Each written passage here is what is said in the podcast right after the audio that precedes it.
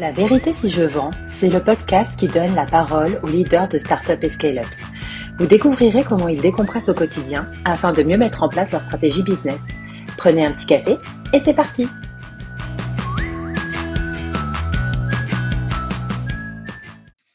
Bonjour à tous sur le podcast de la vérité si je vends. Aujourd'hui, j'ai le plaisir de recevoir Thibaut. Bonjour à toi Thibaut. Salut Hugo, merci pour l'invitation. Eh, merci à toi d'être dispo. Tu, tu vas bien?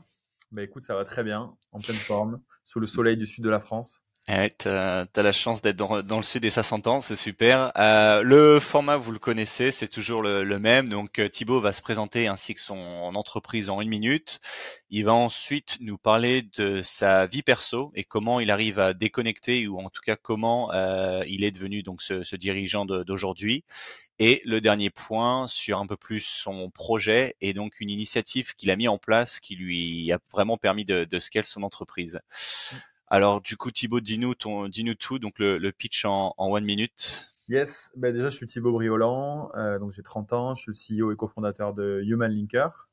Euh, Human Linker globalement c'est une technologie guidée par l'IA qui aide les équipes euh, commerciales à avoir une approche hyper personnalisée à la fois dans la prospection, mais aussi dans la préparation de la totalité des meetings tout au long du cycle de vente.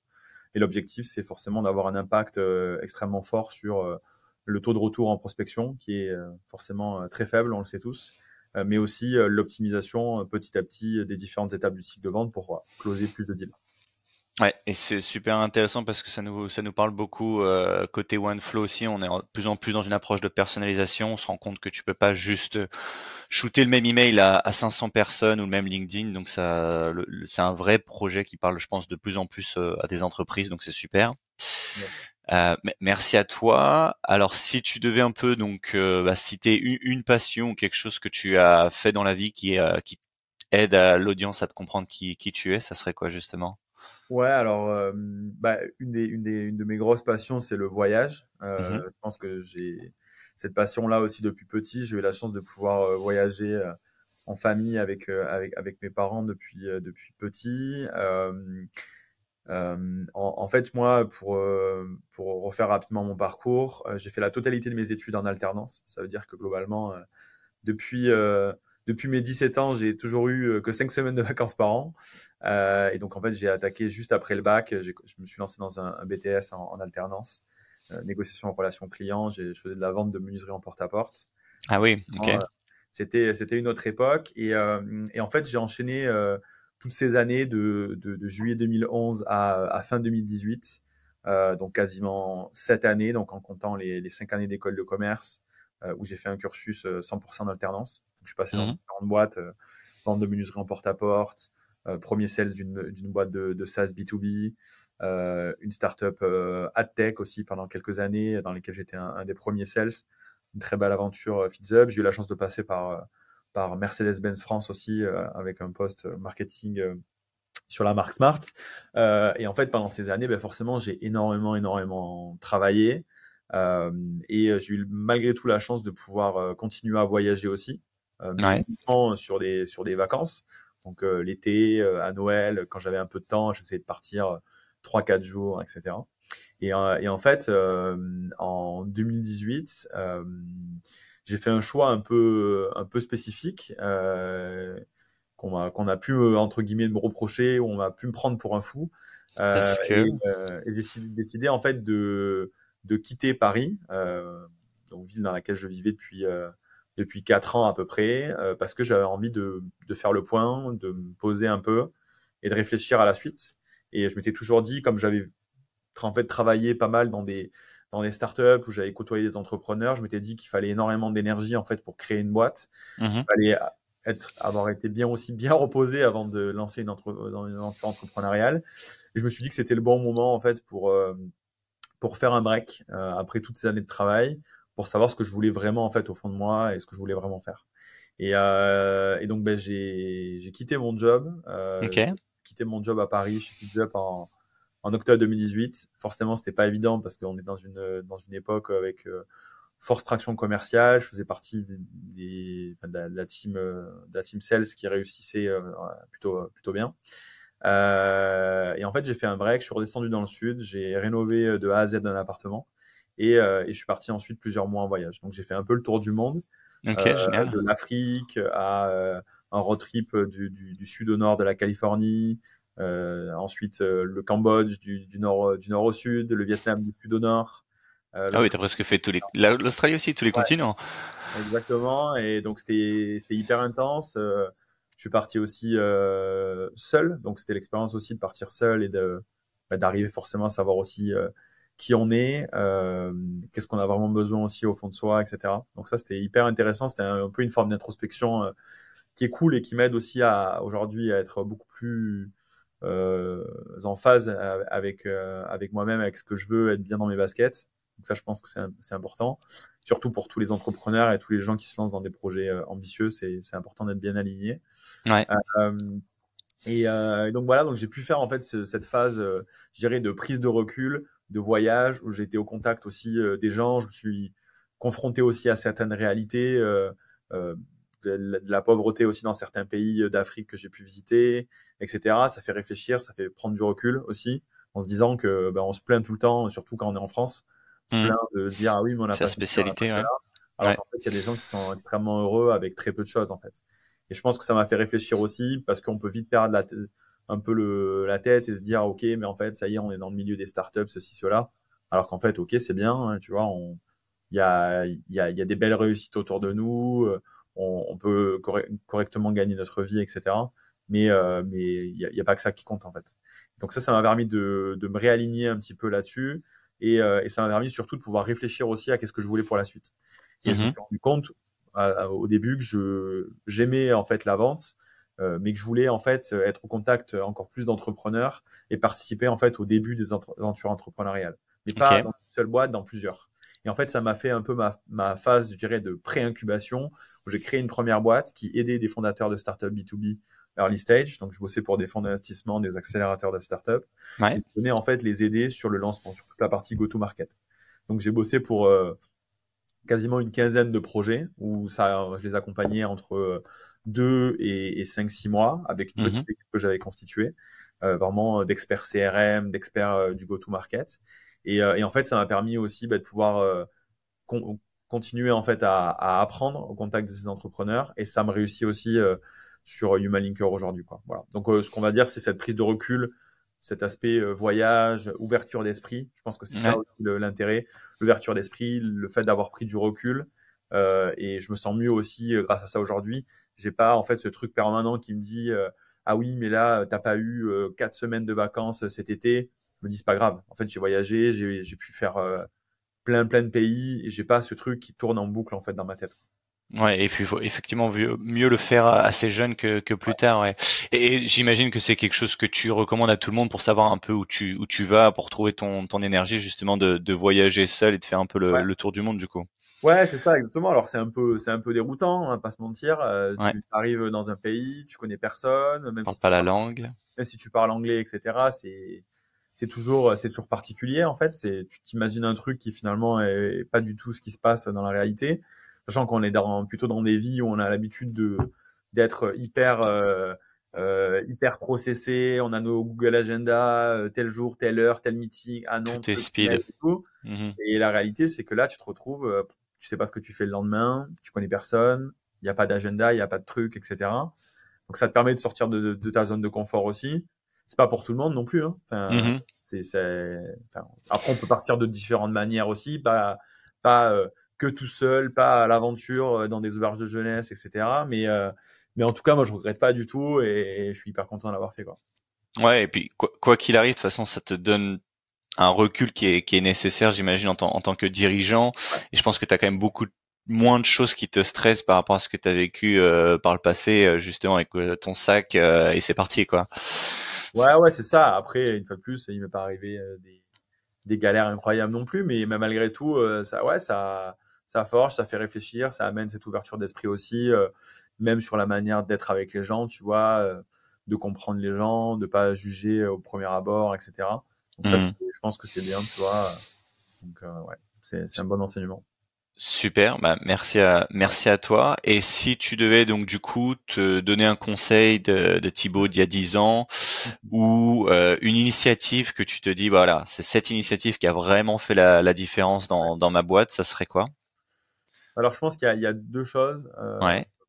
principales. Je pense que le, la, la, la, première initiative c'est euh, d'arriver. Je, alors je pense que c'est de toute manière un, un fait en fait sur le marché où la plupart des, des gens sont beaucoup plus en phase avec le fait de prendre des risques.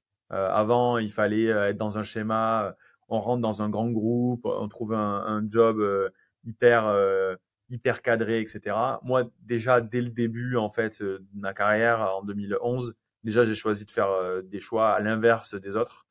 Ça veut dire la plupart des gens allaient dans des grandes boîtes. Moi, j'allais dans des toutes petites boîtes de moins de 10 personnes où il y avait tout à faire. Premier commercial, ce que tu disais, ouais. etc. J'ai toujours eu des jobs dans lesquels je faisais partie des trois, quatre premiers commerciaux des boîtes, en fait, mmh. euh, où il y a très peu de chiffre d'affaires, il faut tout construire, etc. Donc, j'ai toujours été un peu à contre-courant de ça. Euh, quand j'étais en école de commerce, pareil, j'étais un peu le vilain petit canard qui bossait dans une startup. On me disait, ah ouais, mais toi, ta boîte, autant, elle va couler dans trois mois. Alors, tout le monde était Danone, LVMH, Eiffage. Ouais. Euh, Moins de chance. Voilà. Donc, ouais. donc déjà, ça, c'était assez particulier. Et en fait, ben, je suis, malgré tout, je suis resté en phase avec ça, en fait. J'ai fait ce choix euh, et cette initiative bah, de sortir de ma zone de confort et pas me dire ok choisis le, la facilité en fait d'aller dans une grande boîte et me dire que ok en fait parce qu'il y a euh, la prime d'intéressement ou la participation mais en fait euh, c'est ce qui me convient euh, moi c'est pas ça qui me convenait en fait donc je pense que ça c'est une des premières initiatives c'est quoi du coup? C'est un peu le, le, goût du challenge aussi justement de, de créer ouais. un peu tout de toute pièce toi-même c'est ouais. ça? Ouais ouais en fait moi je me suis toujours dit que je voulais mettre le max le maximum d'impact dans le dans le, le travail que je faisais au quotidien ouais. voir aussi en fait le, le, fruit de mes efforts. Et, euh, et ben pour le coup, euh, quand tu fais du, du, commercial, tu pars de A à Z, le fruit de tes efforts, tu arrives à le, arrives à le mesurer, tu arrives à le palper. Et dans l'entrepreneuriat, c'est pareil, pareil en fait. L'effort que tu mets au quotidien, ben, tu le mets et, euh, et en fait tu le vois. Alors mmh. que dans certaines grandes boîtes, c'est pas l'objectif, pas de décrier des grandes boîtes, mais tu es tributaire de tellement d'autres personnes. Ouais. En fait, ton effort à toi, ben, peut-être qu'il est très peu visible. Et en fait, moi, c'est un truc que j'ai jamais voulu euh, alors, j'ai travaillé dans un grand groupe malgré tout, ça m'a énormément appris, mais euh, je sais aussi pourquoi j'ai voulu revenir dans les sujets d'entrepreneuriat. Plus, plus compliqué à montrer ton impact chez LVMH, en, en effet, ouais. Ouais, exactement. Et donc voilà. Et après, je pense que le deuxième, le deuxième sujet aussi qui est important, euh, du moins sur l'aventure entrepreneuriale, c'est euh, c'est toujours rester connecté extrêmement au marché, que ça soit euh, à la fois aux utilisateurs, aux évolutions des tendances, des besoins des utilisateurs potentiels mais mmh. aussi de la concurrence euh, internationale, mondiale. Pourquoi? Parce qu'en fait, ce qui était vrai il y a trois mois euh, peut ne plus être vrai aujourd'hui, surtout dans les dans le dans les entreprises de. Ça de bouge vite. Ouais. Ça bouge extrêmement vite. Je prends un exemple très concret. Euh, euh, aujourd'hui, la tendance de marché dans les sujets sales, c'est l'hyper-personnalisation. Mmh. Maintenant, que ça soit qu'on vende à des toutes petites entreprises ou à des très grandes, c'est le cas. Clairement, il y a six mois, quand nous, on a lancé notre produit euh, sur le marché. Alors, il y a un petit peu plus de six mois maintenant, mais je dirais aux alentours de, de mai-juin dernier, après notre, euh, notre levée de fonds euh, en seed. Euh, clairement, nous, on adressait que des entreprises qui étaient sur des grands comptes, qui avaient des cycles de vente complexes. Pourquoi? Parce que c'était eux qui étaient euh, en phase avec cet aspect de personnalisation. Un peu avant-gardiste, euh, ouais, Et parce que c'était déjà des pratiques pour eux. Et en fait, c'est en train de se généraliser à la totalité du marché. Et en fait, il a vraiment fallu que nous, dans les derniers mois, on soit vraiment énormément à l'écoute du marché des fois, justement, on s'est pris des claques. Donc, on a échangé avec des, avec, avec des boîtes qui nous dit, ah ouais, mais non, là, euh, se connecter encore à un nouveau software, il faudrait que votre produit soit encapsulé dans ceci, dans cela, il faudrait qu'il soit connecté de cette manière-là. Voilà ce qu'on aurait besoin, que ça soit encore plus actionnable. Donc, on a appris du marché. On a appris aussi, en fait, des évolutions de la concurrence internationale. Donc, il y a des très belles boîtes aux US euh, qui euh, commencent à être dans des sujets aussi liés à l'hyper-personnalisation. Ben, forcément, c'est toujours inspirant de voir qu'est-ce qui peut marcher aussi ailleurs, etc. Ouais, complètement. Euh, donc, euh, donc voilà, je pense qu'une des initiatives, c'est ça, c'est de, de, de jamais en fait se reposer euh, sur, sur ses lauriers et de se dire ok, c'est bon, j'ai lancé, j'ai lancé une idée il y a six mois, ça va forcément marcher. Non, c'est pas, c'est pas la réalité ça. C'est, t'es toujours obligé de te remettre en question tout le temps. Le business, il avance très vite, les attentes des gens avancent très vite aussi. Et ce qui pouvait marcher il y a trois mois peut devenir complètement obsolète en fait deux mois après. Ouais, effectivement, toutes les plateformes, hein, que ce soit du Salesloft ou Outreach, toutes euh, te le disent. Hein, plus tu vas personnaliser tes, ton approche, surtout les, les, premiers emails, les premiers LinkedIn, plus tu as de chances d'avoir un, un, taux de contact et de réponse plus plus élevé. Et tu mentionnais donc cette veille concurrentielle et cette écoute client. Tu as des pratiques que tu mets en place justement pour savoir, ok, là ce que j'ai développé, ça a du sens, ou au contraire, là les Américains, ils sont en train de développer une fonctionnalité qu'on n'a pas. Comment est-ce que tu, tu faisais ça en fait de ton côté? Bah Déjà de base, euh, à peu près les, les, les tendances de marché, c'est que les US ont toujours à peu près 5 ans d'avance sur euh, sur le reste. Règle de base, ouais. Donc euh, bah, nous, on mène une veille permanente. On a des, des robots aussi qui vont aller détecter en fait des noms de compétiteurs euh, à l'étranger pour voir un peu les, les, articles qui vont pouvoir sortir. Euh, on va suivre les tendances aussi sur les plateformes type euh, G2, Captera et autres pour voir un peu les, les, avis sur les différents softwares, voir un peu évoluer en fait les, les mappings, les mappings des boîtes. On suit mm-hmm. aussi euh, toutes les, tous les blogs des fonds d'investissement américains, que ce soit Sequoia, etc., qui sortent des mappings des boîtes intéressants des, des, différents sujets. Nous, on suit forcément la, je dirais le, le marché de l'AI générative puisque ben, on en fait après plein de temps. Ouais. Euh, on est on est vraiment en plein dedans et euh, donc ça c'est un peu ces pratiques là. On essaye d'avoir aussi en fait euh, en interne dans nos Notion un suivi vraiment des compétiteurs avec qui euh, avec qui ils ont levé des fonds, quels sont leurs clients, quels sont leurs modèles de enfin rien je réinvente pas la roue hein, mais, mais en tout cas on essaie d'être en veille permanente et que ça soit moi en tant que en tant que CEO et cofondateur, que ce soit mon associé aussi plutôt sur la partie tech mais on a mhm. aussi un product manager. Et ensuite, on, on, suit tous ces tendances. Et euh, on a aussi tout un système de bonnes pratiques en interne avec, euh, avec sur, sur Slack où, euh, où en fait on s'envoie la, la, veille concurrentielle, qui a sorti tel truc à tel endroit. Et il euh, y a un truc qui est hyper important d'ailleurs, et je, je, je tiens à le souligner, c'est que grâce à cette veille aussi technologique qu'on fait, c'est ce qui nous a permis aujourd'hui de se positionner et de faire l'acquisition de la technologie MyProfilia, qui est une technologie d'analyse de personnalité. Donc, on vient d'annoncer, euh, euh, je dirais, euh, il, y a, il, y a, déjà à peu près une semaine, le, le, rachat de cette technologie. Trois, quatre super nouvelle, ouais. ça. Donc, c'est une super nouvelle. Et en fait, c'est grâce à cette veille. En fait, moi, grâce à cette veille, j'ai détecté cette boîte. J'ai échangé avec le fondateur. On a d'abord parlé pendant plusieurs mois de, mise en, de mettre en place un partenariat stratégique. Et euh, finalement, euh, on a décidé avec nos investisseurs de se positionner pour euh, le rachat de la, de, de la solution. Euh, donc voilà. Donc comme quoi, c'est hyper important parce que nous, ça vient vraiment compléter en fait notre euh, notre produit, ça vient renforcer notre positionnement et, euh, et c'est hyper important en fait d'être d'être à l'écoute de, de, son marché. Quoi. Non, non, et c'est super parce que du coup, tu, c'est bien structuré parce que tu multiplies les, les, sources où tu cherches cette information et j'imagine que tu scrapes avec tes propres outils justement pour récupérer cette, cette data. Non, aujourd'hui, on n'utilise pas forcément notre propre technologie. On n'a pas envie non plus de l'utiliser euh, sur un use case qui n'est pas forcément celui euh, du, du, use case sales. Business, ouais. On pourrait le faire si on, si on, si on le voulait. Hein.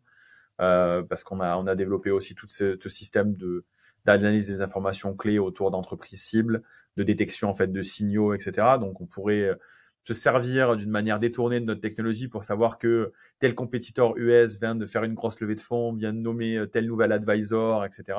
Mmh. Euh, malgré tout, euh, on, on, est en capacité de le faire aussi euh, par d'autres par d'autres moyens. Mais, mais voilà, ouais, ouais c'est, c'est un point qui est, qui, est, qui est hyper important en fait de se tenir en de, de se tenir vraiment en phase avec le marché, surtout quand on veut être dans une démarche où on veut lever des fonds, on veut convaincre des investisseurs, etc en fait, il faut montrer aussi euh, bah, le, la direction qu'on prend, euh, les ouais. éléments de différenciation par rapport au marché. Si c'est pour faire la énième même boîte que euh, il y a déjà 50 boîtes qui font ça en Europe ou dans le monde, aujourd'hui c'est pas ça qui va intéresser les investisseurs en fait, clairement. Donc après, une fois de plus, c'est pas l'objectif, c'est pas de dire tout le monde doit faire des, des, des startups et avoir un énorme élément différent, de différenciation au niveau de l'innovation. Malgré tout, si on veut rentrer dans ce jeu-là, euh, ben, en fait, on est obligé d'avoir cette démarche. Super, c'est très clair. Merci à toi Thibaut pour ton temps merci et ben, on vous souhaite le, le, meilleur pour la suite du coup. Carrément, merci à toi et, et à très bientôt. À bientôt, salut. salut.